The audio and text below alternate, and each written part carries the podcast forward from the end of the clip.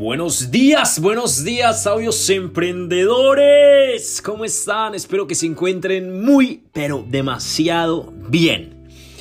Les envío mucha, mucha vibra, mucha buena energía. La verdad que está siendo un día espectacular. Y qué mejor motivo para nosotros sentirnos espectaculares, maravillosos el día de hoy, si estamos vivos. ¿Sí o no? Tenemos un nuevo regalo, tenemos 24 horas más que el Creador nos está dando para que nosotros creemos conciencia y empecemos a implementar esos conocimientos que tenemos a nuestro alcance para empezar a acercarnos poco a poco a esa meta, poco a poco, ladrillo a ladrillo, bloque a bloque, y así llegará el resultado amando nuestro proceso, por supuesto que sí, sabios emprendedores. Yo soy Carlos Medina, su amigo y servidor. Tengo 27 años, estoy temporalmente viviendo en Suecia. Vine a visitar a mi madre, vine a visitar a mi familia. Y pues me dijeron que me quedara aquí, ¿para qué me iba a ir a España de nuevo, verdad? Tan rápido. Así que bueno, pues la verdad es que quise aprovechar a estar con mi familia hace tres años que aproximadamente no los veía. Y bueno, estando aquí he entrado en profunda, profunda reflexión. Y pues eh, el sabio que no tenía para comprarse un café era un título que estaba pendiente hace mucho tiempo, pero como un buen ser humano lo venía procrastinando hace mucho tiempo. Así que bueno, dije al carajo la procrastinación y vamos a empezar a hacer aquello que dijimos que íbamos a hacer. Así que el motivo de este episodio, de este podcast, el sabio que no tenía para comprarse un café, querido oyente, es simplemente llevarte un mensaje. Llevarte un mensaje a través de mi historia personal. Dura o no dura, difícil o no difícil, no pasa nada eh, eh, como la consideres, porque hay gente que realmente la ha pasado muy mal y pues han sacado fuerzas de donde no las han tenido y han, eh, han sabido salir adelante. William Shakespeare dijo, me quejaba porque no tenía zapatos, pero dejé de quejarme cuando vi a un hombre sin piernas. Qué bonito. Toda esta historia, autobiografía que he venido relatando en el transcurso de la semana es con el único ánimo, querido oyente, de inspirarte, de inspirarte y de hacerte saber que la vida realmente es una escuela de aprendizaje para todos. Para todos es una escuela, ¿verdad? Y bueno, tenemos dos opciones, quedarnos lamentándonos, eh, quedarnos eh, allí sentados como vagos sin hacer nada por nuestras cargas del pasado, emocionales, etc. O simplemente tomar las riendas de nuestra vida, como los capitanes de nuestro destino que somos, ¿verdad? Y resurgir, resurgir desde las cenizas, como el ave fénix. Así que bueno, me encuentro muy emocionado porque ya faltan únicamente eh, dos capítulos para finalizar mi autobiografía, por así decirlo, narrada por mí, ¿verdad? Para que escuches un poco sobre cómo era mi vida eh, desequilibrada, ¿sí? Mi vida desequilibrada, muy desequilibrada. Como te has podido dar cuenta, muchos altos, muchos bajos, como todos en la vida, como todos en la vida. Pero bueno, he sabido sortear la desdicha y he sabido utilizar el dolor que en, en algún momento sentí, sentía, para hacerme más fuerte, para hacerme más fuerte. Así que bueno, espero querido oyente, que si estás pasando por momentos difíciles, sepas que no eres la única persona que ha pasado situaciones así y que está bien, que está bien sufrir, que está bien estresarse, que está bien agobiarse. Lo que no está bien es quedarse allí. Hay que salir, hay que salir de, este, del fondo de la humanidad. Muchos dicen, ¿verdad? El fondo de la humanidad es la mejor zona donde un ser humano se puede encontrar, porque cuando estás en el fondo de la humanidad es como si estuvieras en el fondo de una piscina. Más abajo no puedes ir, campeón. Más abajo no puedes ir. Así que el único lugar que te queda para sobresalir, el único lugar que te queda para mirar es hacia arriba, ¿verdad? Ahí vas a poder hallar esa luz de esperanza. Y bueno, salir nuevamente a flote y respirar aire puro y empezar a ser más agradecidos, ¿verdad?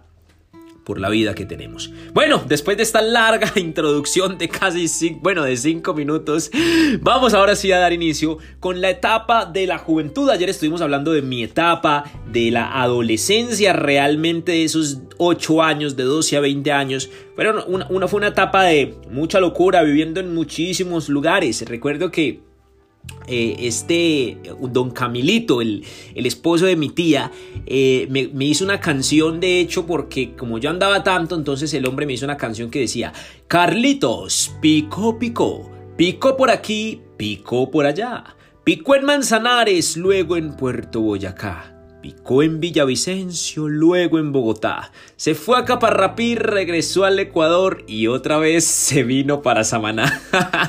y, así me y así me tenía esa canción, ese coro. Carlitos, pico, pico. De hecho, en algún momento cuando eh, escuché eso, le decía yo, oiga, está muy bueno ese Carlitos pico, pico para que nos pongamos un asadero de pollos con ese pico, pico, ¿no? En un restaurante. yo siempre muy visionario, pensando en los grandes negocios por cualquier idea que se ocurra. Así que bueno, genial. Así que la etapa de la juventud consiste en hablar sobre eh, los... Eh, sobre el periodo de 20 a 25 años de edad. ¿Qué pasaba en mi vida? Esa etapa de la juventud. Uy, carajo, o sea que yo ya no soy joven. Yo ya no soy joven entonces porque tengo 27, ya soy un adulto. O sea que si tienes más de 25 años, querido oyente, ya eres un adulto, ya es hora de que es hora de que tomemos conciencia, por favor. Muy bien. En la etapa de la juventud, pues bueno, regresé al Ecuador porque me iba supuestamente a venir donde mi madre, a Suecia, ¿verdad?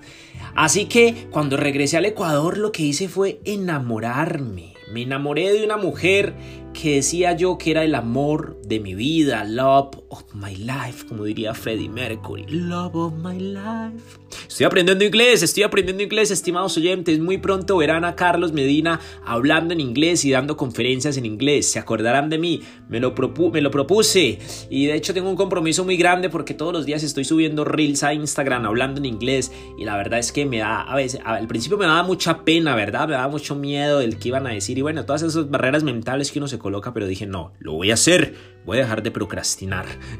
y así efectivamente lo he venido haciendo. Así que bueno, queridos oyentes, eh, me volví para Ecuador, me enamoré de la que decía yo que era el amor de mi vida, una chica que conocí, había conocido a los 14 años cuando vivía en Ecuador en la etapa de mi adolescencia. Esta niña la verdad es que marcó una, marcó un, marcó algo muy importante en mi vida. Todas las personas que pasan por nuestra vida siempre marcan eh, un punto importante, ¿verdad? Todas, son, todas las personas son especiales y pues siempre tienen algo que enseñarnos. Esta personita, pues bueno, eh, realmente es que ella estaba, eh, ella estaba casada, pero pues estaba separada, ¿no? dice ella que la mamá la había obligado a separarse. Eso solamente lo sabrá ella, ¿verdad? Que la mamá la, que la, mamá la había obligado a, casarse porque había quedado embarazada de su entonces pareja. Pero cuando llegué yo, pues nos volvimos a ver, nos volvimos a encontrar. Ella estaba recién dada a luz, tenía, tendría que seis meses dada a luz. Pero bueno, para mis ojos seguía siendo una mujer hermosa, a mí no me importaba que estuviera recién dada a luz ni que y que estuviera, bueno, que estuviera casada me importaba un poquito, pero ella me decía que eso no pasaba nada, que porque, cierto, que porque pues ella no estaba con el hombre. Así que bueno, pues yo caí en esa tentación. me, dejé, me dejé enredar, no mentiras. Eh, así que bueno, estuvimos eh, juntos, pero la verdad es que fue una odisea y un reto muy grande porque toda su familia me discriminaba a mí. Primero por ser colombiano, segundo por no tener dinero, ¿verdad? Pues porque allí son bastante, bastantes delicados, bastante exigentes con ese tema de los, de los nueros, ¿verdad? Las suegras. Les gusta que el nuero, no importa si es feo, aquí lo que importa es que tenga plata. bueno, creo que eso aplica en muchísimos lugares de nuestra sociedad. Pero bueno, lamentablemente yo era una persona que me dejaba afectar mucho por esas situaciones, porque yo era del pensar, ¿no? Eh, bueno, sigo siendo ese pensar, la verdad es que me parece que es como el pensar más eh, razonable y más lógico. Eh, era el pensar, ¿no? Pero es que si yo soy buena gente, yo tengo buenos sentimientos, yo tengo un buen corazón, yo a esta muchacha no le voy a hacer daño y por eso me tienen que querer, ¿verdad? Pues no, no bastaba con ser bueno, no bastaba con ser amoroso, sentimental, a eso la gente no le importa, a esa gente no le importaba, a la gente lo que le importaba, a esa gente lo que le importaba era que yo tuviera un un estrato, o sea, un estrato social alto. Pues como no era mi caso, entonces por eso sufrí la discriminación. El caso es que, bueno, esta niña y yo pues estábamos en la, en la, en la etapa de la miel, ¿verdad?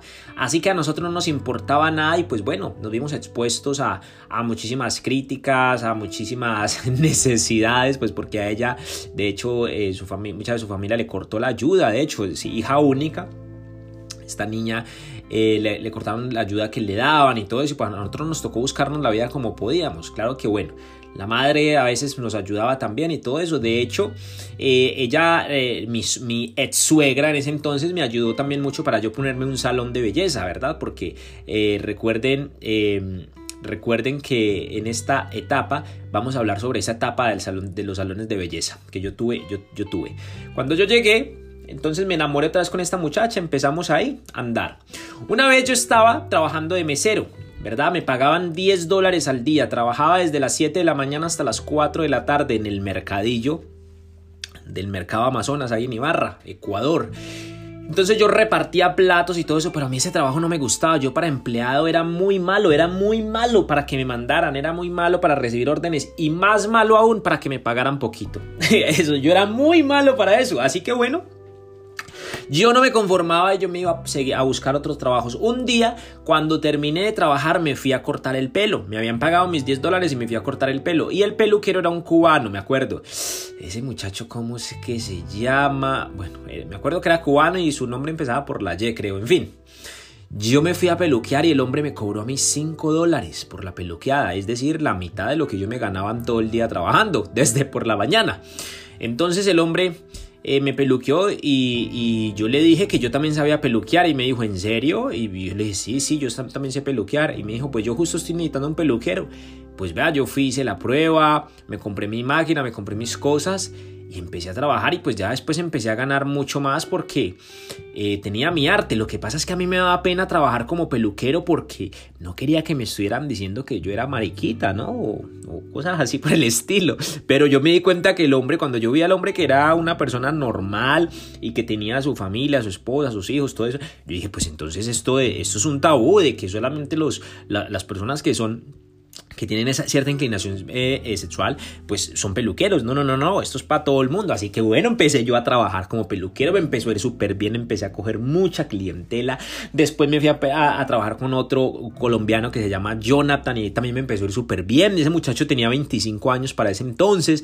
Entonces esa persona eh, tenía un salón de belleza súper bonito y yo, y yo empecé a abrir mi visión y yo dije, uy, yo también quiero mi propio salón de belleza. Y entonces empecé a buscar los medios. Después me fui a trabajar al centro y en el centro entonces una vez estaba...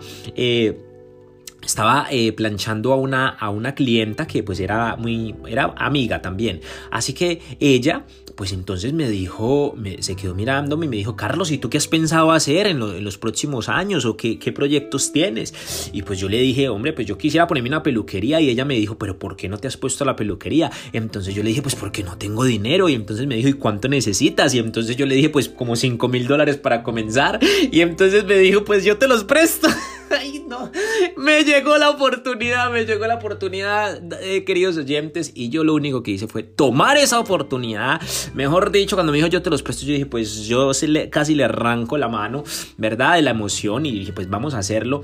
Pero ¿qué pasaba? ¿Qué pasaba, queridos oyentes? Que yo no tenía experiencia yo no tenía conocimiento sobre arrendamiento de local, sobre administración o ese tipo de cosas. Yo no tenía, bueno, sobre administración sí, porque pues yo había administrado el negocio de mi tía en Bogotá, pero de ahí de pronto tratar con personas, hacer negocios, que bancos, que préstamos, que responsabilidades de cuotas y esas cosas. Yo no tenía experiencia.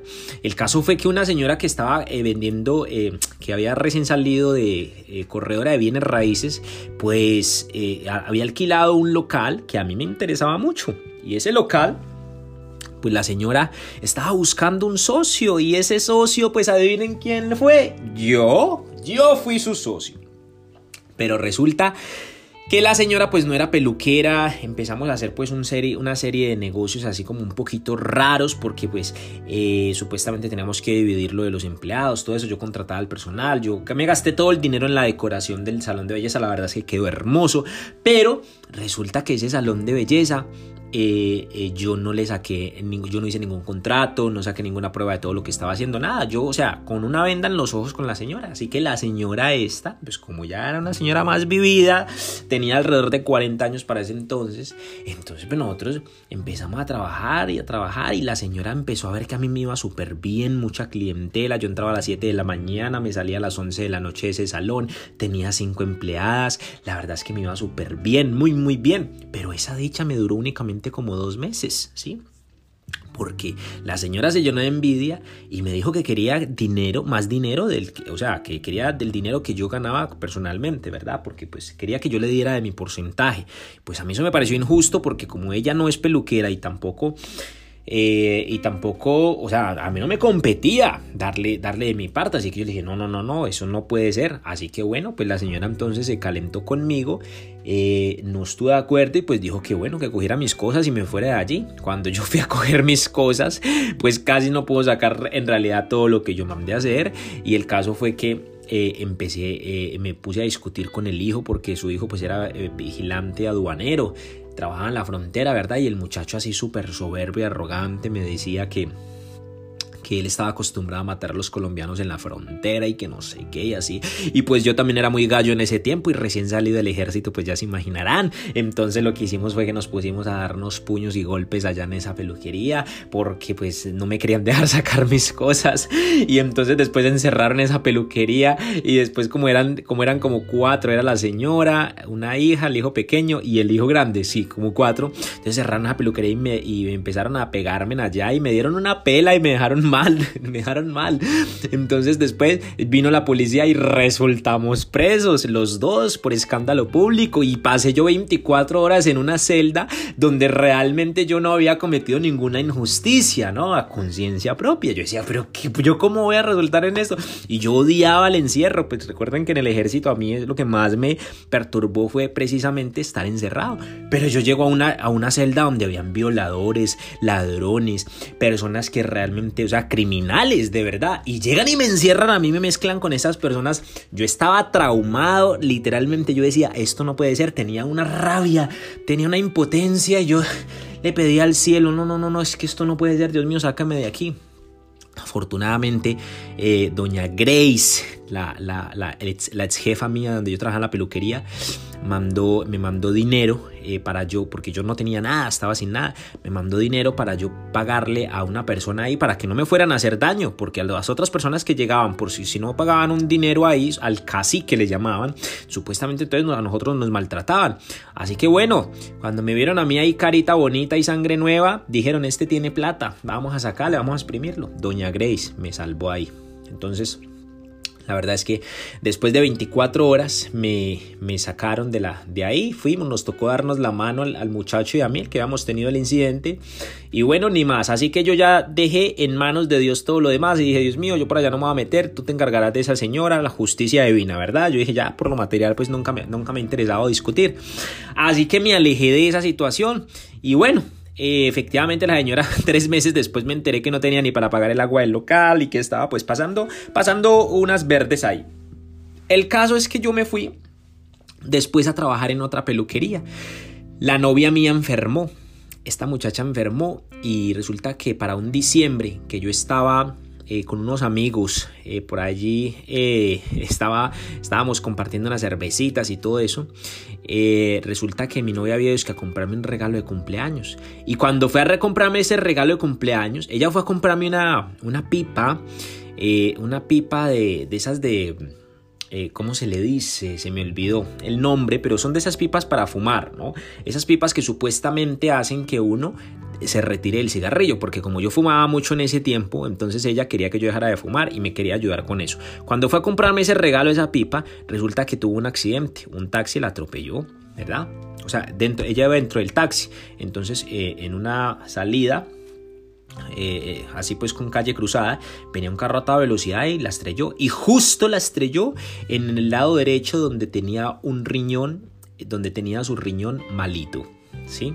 Eh, no, donde tenía su riñón bueno, porque resulta que ella tenía un problema renal, entonces en el lado izquierdo tenía su riñón malito y en el otro lado tenía su riñón bueno, ¿verdad? Como con el que podía pues estar más o menos bien y justo el, el auto la atropella en su riñón bueno, imagínense, o sea, una suerte que, ay, Dios mío eso es terrible. Después me llaman, eh, escucho yo la ambulancia, ella en el, en, el, en el, ella en la, ambulancia y así súper accidentada. Uy, Dios mío, yo casi me muero, casi me da algo. Yo salí a correr, me fui hasta, hasta ese hospital, allá estaba ella, bueno, yo ahí no le soltaba la mano y pues obviamente mi trabajo empezó a irse mal porque yo no podía estar en la peluquería por estar pendiente de ella. Y pues la mamá ahí fue donde medio empezó a concientizarse conmigo porque me veía ahí pendiente, pendiente de la muchacha. Y bueno yo me la pasaba ya en el hospital con ella, pasábamos diciembre ahí, pasamos ahí todas las fechas especiales supuestamente ahí, ahí, ahí, ahí, ahí con ella. Y a lo último pues eh, ella necesitaba un trasplante de riñón. Y adivinen quién le iba a donar un riñón, hmm, yo le iba a donar su riñón. Eh, cuando nosotros, antes de antes pues de que pasaran más, más problemas ahí porque la relación con la mamá de ella y con el ex marido de ella la verdad es que se estaba poniendo muy tensa. Y yo pues la verdad era que todo eso me daba muy duro me causaba mucha frustración todos esos temas muchos enredos con su familia, con una cosa, con la otra. Y yo lo que hacía era ahogar mis penas en el alcohol, ahogar mis penas en la fiesta. Entonces todo lo que ya trabajaba en otra peluquería, en esa peluquería me puse un salón de belleza en Atuntaki, Atuntaki, qué gran ciudad, mejor dicho, un pueblito muy, muy, muy bueno la verdad es que ahí muy bien, muy agradecido con toda la gente de allí también. Entonces estaba yo allí eh, y bueno, acontecieron todas las cosas y después yo me estresé y dije, no, no, no, no, yo me tengo que ir de aquí, ya no aguanto más esta, esta presión. Con ella inclusive estaba teniendo problemas también porque pues eh, ella seguía hablando con el ex marido, como que no, no se hacía respetar y este muchacho como que le gustaba tratarla mal y yo ya estaba tratando mal también a otro muchacho, me estaba metiendo en cosas que yo no tenía por qué estar metido me entienden? O sea, eh, como que quería forzar las circunstancias y realmente eso estaba mal. Pero yo ahí pues no, no era tan consciente. Así que bueno, realmente lo que pasó después de ahí fue que yo le dije a mamá, no mamá, ayúdeme que yo me quiero ir. Mi mamá buscó la manera, me ayudó y me compró los pasajes para irme para Suecia, que finalmente era la finalidad por la que yo me iba a Ecuador, ¿verdad? Yo no iba a conseguir novia ni a hacer nada de cosas, simplemente yo iba a venir para, para, para, para Suecia. Pero me puse por allá de, ¿cómo se dice? De pati caliente. y me quedé. Pero hombre, no juzguemos muchachos. ¿A quién no le ha pasado que va a algún lado o que está en una parte que conoce a, una persona y pues que se, entrega en cuerpo y alma a la persona y pues piensa que ya, que ahí es, que es lo único que hay en el mundo y que es lo único que quiere hacer. Pero bueno. Entonces, el caso fue que ya después, vea, yo me estaba haciendo los exámenes para donarle su riñón. A la final, gracias a Dios, no se lo doné.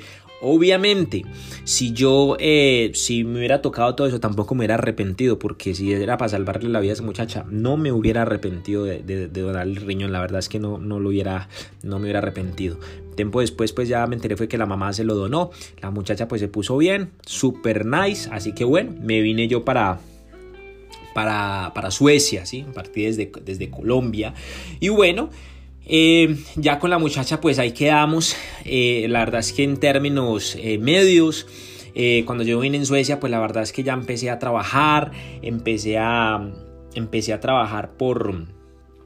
Empecé a trabajar en peluquería a domicilio, empecé a trabajar de cantante también. Imagínense, empecé a trabajar de cantante porque eh, una vez me fui a un asado con unos compañeros de fútbol y entonces me dijeron, eh, eh, pusimos música y pues yo me puse a cantar y me dijeron, oiga, usted como que canta, usted como que es cantante, canta muy bueno. Y yo, pues bueno, muchas gracias, eso me han dicho. Entonces nos fuimos para, me llevaron a un concierto, un evento y en ese evento pues resulta que me hicieron cantar en la tarima. Yo, salga, salga, cante. Y yo me fui a cantar, me puse a cantar, recuerdo, el aventurero. Yo todo contento, el aventurero me puse a cantar. Yo soy el aventurero y el mundo me importa poco. Cuando una mujer me gusta, me gusta a pesar de todo.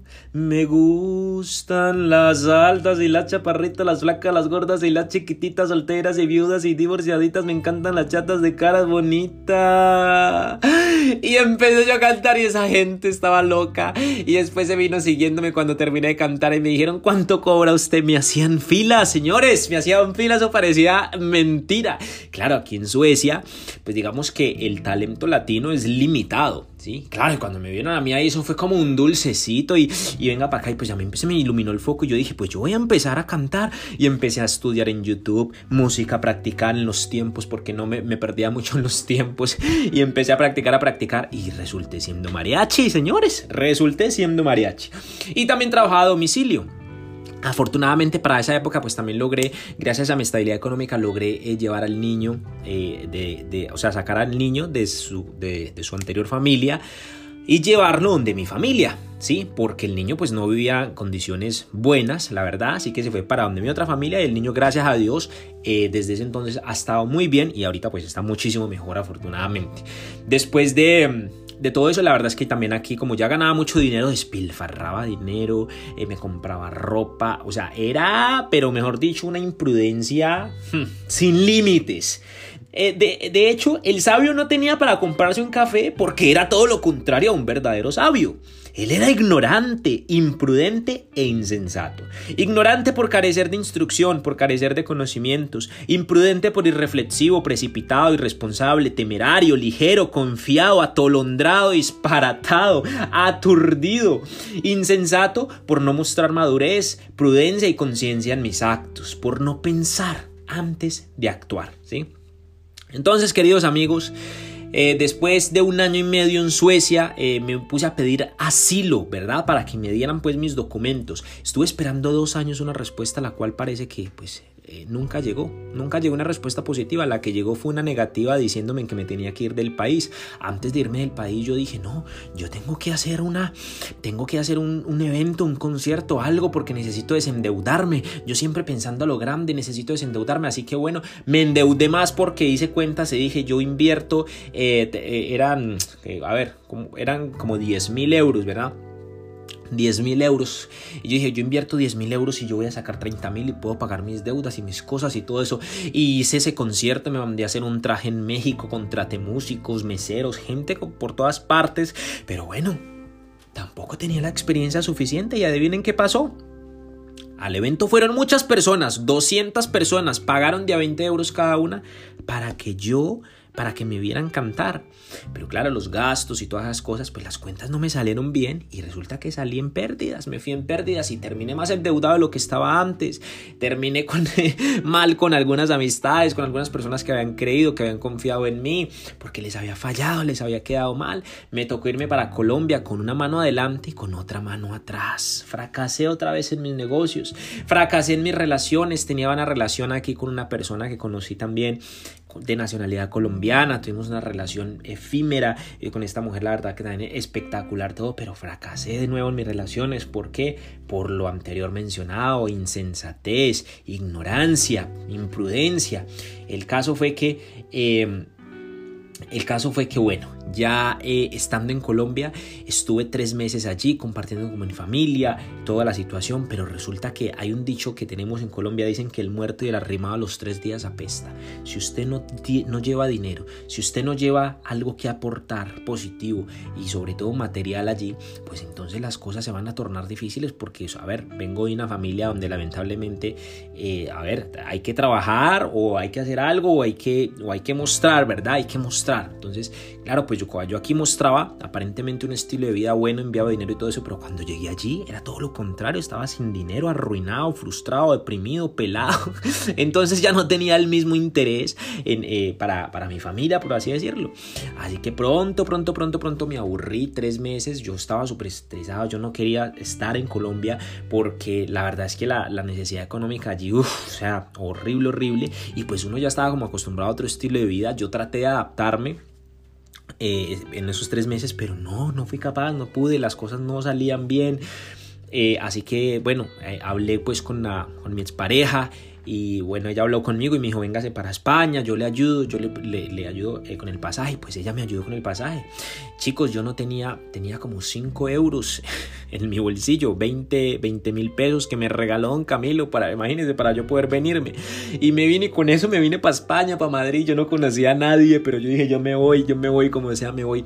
Y así cogí mis maletas y me vine. Después, bueno, ya una prima de, la, de mi expareja pues me recogió, eh, después me, me dejó quedar en su casa dos noches. En esas dos noches, pues lo que yo hice fue que le arreglé el cabello a, la, a su suegra porque yo me llevé dos tintes y una y me llevé una me llevé dos tintes y unos colorantes que me había regalado mi tía porque yo le dije a mi tía regáleme esos colorantes que yo llego busco una clienta y con lo que me haga con la clienta con eso ya tengo para mi pasaje para irme para Valencia que era mi destino final verdad que era para vivir donde mi excuñada y quedarme mientras que conseguía un trabajo así que bueno empecé a, eh, em, llegué y efectivamente la suegra resultó mi clienta, la suegra de la, la suegra de la sobrina de mi expareja. ¡Pum! Ahí está. Entonces yo cogí y le arreglé el pelo a esa mujer, le canté en su cumpleaños súper bien y me pagaron como 150 euros creo que me pagaron y ya tenía, ya, ya pasé de tener 5 euros a tener 150.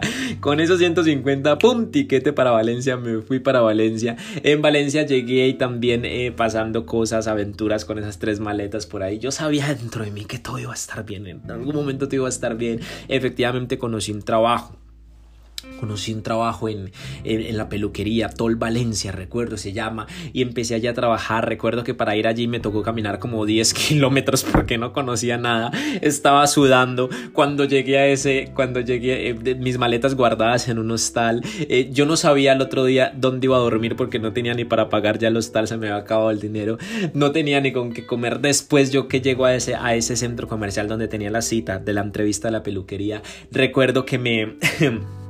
Llegué sudando a ese centro comercial y cuando llegué a ese centro comercial, pues bueno, yo, yo cargaba una mochila con mis cosas de aseo, me cepillé, me peiné, me, me, me, me airé un poco, me ventilé, me eché perfume y como si nada hubiese pasado, bien vestido, bien arreglado y con la mirada enfrente, campeones. Como todo un visionario, como todo un empresario. Buenas tardes, mi nombre es Carlos, muchísimo gusto y empecé con ese señor ahí. Después el señor le caí súper bien, me contrató y ese día por hacer la prueba de la peluquería me regaló 30 euros o me dio 30 euros y yo con esos 30 le dije, uy señor, usted no sabe lo que acaba de hacer en mi vida. Con esos 30 euros me pude pagar otra noche de hostal. y bueno, y, así iba aconteciendo mi vida. Después estuve allí, ya, eh, ya vino mi expareja. Ya, ya me ayudó para estar ahí en la en, la, en, el apartamento de su hermana y pues ahí estuve unos seis meses aproximadamente. En esos seis meses escribí un libro de poemas como de 800 versos de sonetos. En esos sonetos prácticamente me desahogué como nunca en la vida. Eh, reflexionaba también profundamente sobre muchos acontecimientos. Después de eso pues ya tenía al primo mío en, en en Madrid. Mi primo Edison, el que me enseñó a trabajar desde muy temprana edad. Así que mi primo, pues yo hablé con mi primo y le dije, yo me quiero ir para Madrid, necesito empezar a trabajar, a moverme, porque en Valencia pues como que no me resultaba mucho movimiento. Así que bueno, comencé a moverme en Madrid, a cantar, pero poco a poco, chicos, empecé a entrarme otra vez en el mundo de los vicios, otra vez a conocer el alcohol, otra vez las mujeres, otra vez el cigarrillo, otra vez esto y lo otro. Y yo dije, no, yo no puedo caer aquí, eso parecía el infierno, yo ya he pasado estas cosas, yo ya no quiero más esto, así que necesito salirme de aquí y estaba también súper mal en Madrid, pasándola muy, muy, muy terrible. Así que, eh, bueno, esto ya, fue a los, esto ya fue después de los 25 años. Oiga, ya les estoy contando la etapa de la adultez. Pues vamos a aprovechar y vamos a terminar ya este capítulo porque ya esta historia tiene que terminar. Y entonces después de... Después eh, eh, ya me vine... Me vine para España, ¿verdad? Ya hice lo del tinte. estaba eh, madrugaba a, ver el sol allá en Valencia, corría por la orilla de la playa, intenté, intenté cantar pero fracasé nuevamente. Entonces me voy a... Eh, me voy a, vivir allá al apartamento con la, con la chica mía. Eh, después escribí mis 800 versos de sonetos. Después ahí nació Dulce Agonía, un poema espectacular que si quieren que se los comparta, díganme, pídanme que yo les comparto. Después insistí en la, insistí en la música, pero no coló. Intenté escribir un libro, intenté vender hamburguesas intenté, intenté, intenté, después me voy a Madrid, estaba cayendo en los vicios, pero mi cerebro hizo alarma pronto, clamé una nueva oportunidad en una habitación de Vallecas. Un día, entonces, damas y caballeros, entré a Facebook y entonces vi un anuncio, la oportunidad, la oportunidad había llegado. Escuché a Carlos Medellín decir que para que mi vida cambie yo tenía que cambiar primero. Al principio creí haber prestado atención, pero me seguía equivocando. Eh, nos sugerían leer, retroalimentarnos constantemente. Entonces conocí el maravilloso mundo del crecimiento personal, conocí la filosofía y conocí a grandes personajes históricos que escucharía todos los días y comenzaría a llevar a la práctica poco a poco, poco a poco. Poco a poco comenzaría a llevar mis ideas a la acción. El dolor lo acompañé de la, profunda reflexión. El progreso, el progreso eh, se el progreso realmente se centraba más, eh, tenía, había más control, el progreso se sentía, ¿verdad? Em, había más disciplina, más disposición, mejor filosofía, mejor actitud, más gratitud, más implementación. Poco a poco mi vida se iba transformando. Mis objetivos eran más claros y la práctica en los mismos pues era más real, ¿sí? Así que, queridos oyentes, hemos hablado hoy sobre la etapa de mi juventud y mi etapa de la adultez. Recién llevo dos años viviendo como adulto y entonces he empezado creo que a madurar un poco después de tantas caídas y después de tantas bajadas. Créanme que mi vida ha sido una aventura completa y pues a pesar de que antes eh, no agradecía y no apreciaba el dolor, antes me acongojaba por ello, precisamente hoy voy a estar hablando en el diario El Emprendedor sobre cómo dejar la congoja y sobre y cómo dejar pues todas esas situaciones negativas de nuestra vida. Queridos oyentes, la vida es muy bella. La vida es muy bella y hay que saberla entender. Hay que saber entender el lenguaje universal, el lenguaje del Creador cuando nos está hablando. Dice por ahí una, un, versículo, dice, Dios nos manda al desierto para que nos volvamos a enamorar de Él. Muchas veces tenemos que estar en esa zona desértica sin agua y arrastrándonos en el suelo para que entonces nosotros digamos, ay, verdad ¿Verdad que Dios tiene una promesa conmigo? Tengo que empezar a hacer las cosas de Dios, tengo que empezar a comportarme bien, tengo que buscar a Dios, no solo buscar a Dios cuando estoy eh, súper mal, afligido, no, sino todos los días, agradecerle, ¿verdad? Honrarlo siempre. Entonces a Dios le gustan esas cosas, ¿verdad? Y con esto no quiero eh, sonar cristiano, evangélico, predicador, ni nada de ese tipo de cosas, chicos, vuelvo y les repito, hablando simplemente desde la experiencia propia. Así que entonces, no me dejé caer en nada más cosas. Después de que entré a Vigip, dejé el cigarrillo, dejé, la, dejé el alcohol, dejé los vicios y poco a poco fui dejando el vicio a las mujeres también porque eso no estaba bien, mucho adulterio no estaba bien. Me di cuenta que me gustaba estar con muchas mujeres era porque me sentía vacío, era porque no tenía nada por dentro. Aquellas mujeres o aquellos hombres que les gusta estar con muchas personas, pues ya entiendo desde mi experiencia propia que es porque se sienten vacíos por dentro. Y estas personas tienen un problema y el problema es que no reconocen, que no aceptan. Hasta el día que no acepten esas personas no, eh, no, aprenderán a ser libres. Hasta el día que no acepten esas personas no aprenderán a hablar con la verdad. He hecho todo este podcast. He hecho todo este episodio sobre el, sabio que no tenía para comprarse un café precisamente para darles a entender que la verdad libera. Ahora, más que nunca, gracias a, a ustedes por escucharme, gracias a Dios por darme la fuerza de voluntad para hacer esto ya soy una persona, me puedo declarar completamente libre. Gracias por escucharme, gracias por estar en esta en esta aventura, en esta experiencia, en esta mi vida. ¿sí? Espero que esto les pueda servir eh, poco o mucho. Me lo hacen saber, por favor. La verdad que me reconfortan mucho sus mensajes. Cuídense mucho, cuídense demasiado. Y por favor, no dejen de buscar la sabiduría, no dejen de practicarla, no dejen de enseñarla. Y vamos a cambiar el mundo, ¿verdad? Cuando uno se comprende, cuando uno se entiende, uno se sana. Sí, la verdad libera. Compréndete a ti mismo, dentro de lo más profundo de ti. Haz un viaje al fondo de ti mismo. ¿Cómo se hace un viaje al fondo de ti mismo? Así como lo he venido haciendo yo en este podcast. Por eso lo he hecho, para enseñarte, Para enseñarte. Pero he hecho doble tarea he enseñado, pero al mismo tiempo me he autoayudado. Me he comprendido nuevamente, me he entendido más y pues por supuesto me he sanado aquí contigo. Sabios, sabios emprendedores. cuídense mucho, cuídense demasiado. Lo que viene de ahora en adelante es únicamente éxito. Lo que viene de ahora en adelante es únicamente, eh, es únicamente triunfo, plenitud, felicidad, ¿verdad? Realización plena. Crecimiento personal y crecimiento profesional. Ahora vienen cosas increíbles. Recuerden, el pasado es un lugar del que se debe aprender, no un lugar en el que se deba vivir para siempre. Espero que este episodio haya sido de su agrado y hasta aquí mi autobiografía del podcast del sabio que no tenía para comprarse un café. Estaré dando los capítulos finales sobre las reflexiones más profundas de este, de, de este podcast para después ya seguirle dando continuidad a otros podcasts, a otros programas que seguro van a estar mucho más interesantes que este. Cuídense mucho y que terminen de pasar un maravilloso martes y una maravillosa semana. Gracias nuevamente por escucharme. Recuerden seguirme en mi Instagram personal como Carlos Arbey Medina Q. Recuerden seguirme en mi cuenta de transformación personal de 5000 millas. 5000 millas trae muchas sorpresas, estén muy muy pendientes. Recuerden escribirme cualquier duda que tengan. Recuerden escribirme para saludarme y para saber cómo están. Si necesitan contar su historia, háganmelo saber. Estoy abierto para escucharlos, para escucharlas. Cuídense mucho. Por favor, cuídense demasiado. Cuídense mucho, gasten menos, aprendan más, por favor. gasten, no, no, no, así no es el dicho. Dice, gasten menos, eh, ahorren más. No, no, no, es gasten menos, ganen más y sobre todas las cosas, nunca dejen de aprender. Genial, muy bien. Su amigo y servidor, quien les habló, Carlos Medina. Pasen un feliz día. Chao, chao.